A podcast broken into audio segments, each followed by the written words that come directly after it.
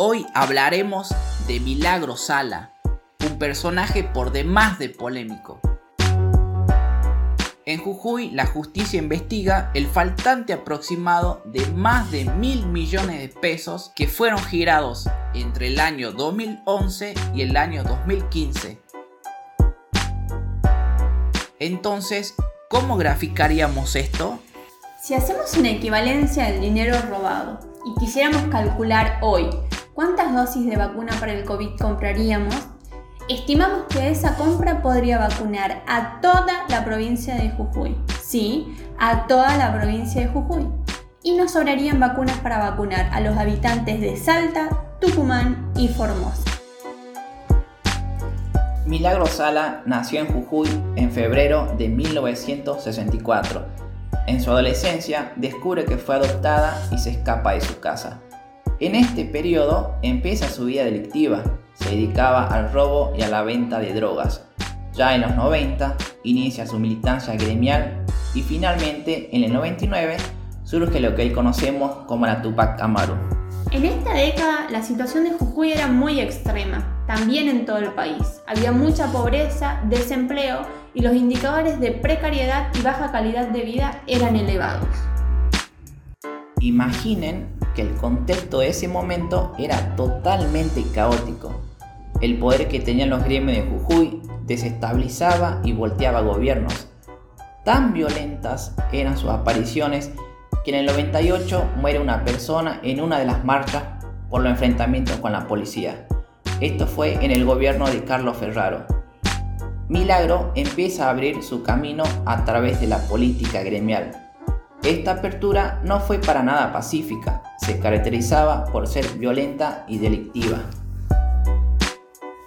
El romance K. El primer hito histórico se da en el 2003, cuando asume la presidencia Néstor Kirchner. Este significa un antes y un después del poderío de la Tupac. El presidente encarga estratégicamente a algunos de sus colaboradores, en especial a su hermana Alicia Kirchner, que era ministra de Desarrollo Social, la atención y la distribución de los recursos para las organizaciones sociales, adquiriendo de estas últimas un gran protagonismo. A partir de este momento empieza lo que conocemos como el Gran Romance K. Milagro Sala progresivamente construye un gran monopolio en la recepción de bolsones, planes sociales y obras públicas, con el aval por supuesto del gobierno nacional. El mecanismo de distribución de recursos se vuelve totalmente perverso, verticalista y exclusivo. Es decir, que no cualquier organización social podía recibir beneficios sin antes estar asociada o sin contar con el consentimiento de la Tupac. En todos estos años, el gobierno nacional envió muchísimo dinero a la Tupac, creando un estado paralelo con total independencia del gobierno provincial y si éste no estaba de acuerdo en alguna de sus acciones, utilizaba la extorsión a través de los cortes de rutas y la usurpación de toda la provincia. Marchas, caos y crimen. Las marchas significaban mucho más que una simple paralización del tránsito. El corte de puentes significaba un verdadero caos para todo el mundo. Los trabajadores demoraban una o dos horas más en llegar a sus puestos los estudiantes no llegaban a tiempo a sus escuelas y facultades. Más de uno perdió una mesa de examen o no llegaba a presentar un trabajo. Los niños pequeños se quedaban horas fuera de la escuela esperando a los padres. Los comercios no vendían, cerraban sus puertas por miedo a los robos o que les rompan todo.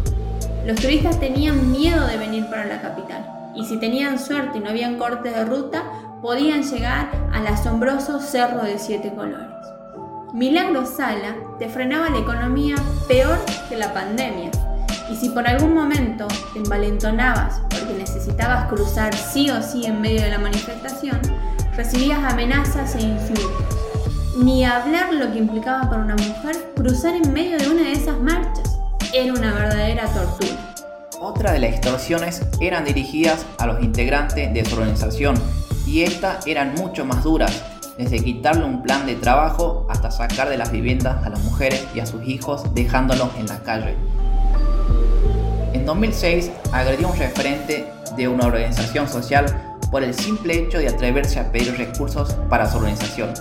Este es el caso de Lucas Arias, quien fue encerrado en la oficina de un ministro de gobierno de Jujuy, Luis Consentini, que avisó a Milagro Sala de la presencia de Lucas solicitando recursos. Ella fue inmediatamente y le dio la golpiza de su vida. Tan dura fue esta que termina perdiendo la vida tiempo después a consecuencia de los golpes recibidos. El día después de esa cobarde golpiza, tuvieron que pintar y cambiar la mobiliaria de la oficina del ministro, por la cantidad de sangre y muebles rotos que había en todo el lugar. La Tupac vio al Estado como un botín a conquistar, sociología que anuda el populismo. De este modo, usó al Estado para la construcción de poder desarrollando la política clientelista y corrupta, pero por sobre todo violenta. Milagro Sala se acostumbró tanto a ejercer su voluntad a través de la violencia que en 2015, cuando cambia el gobierno provincial y nacional, al día siguiente de esa asunción, desplegó toda su estructura para ejercer presión, por miedo a perder el poder y el manejo de dinero que tenía. Próximamente continuaremos con el famoso acampe del año 2015. Los y las esperamos.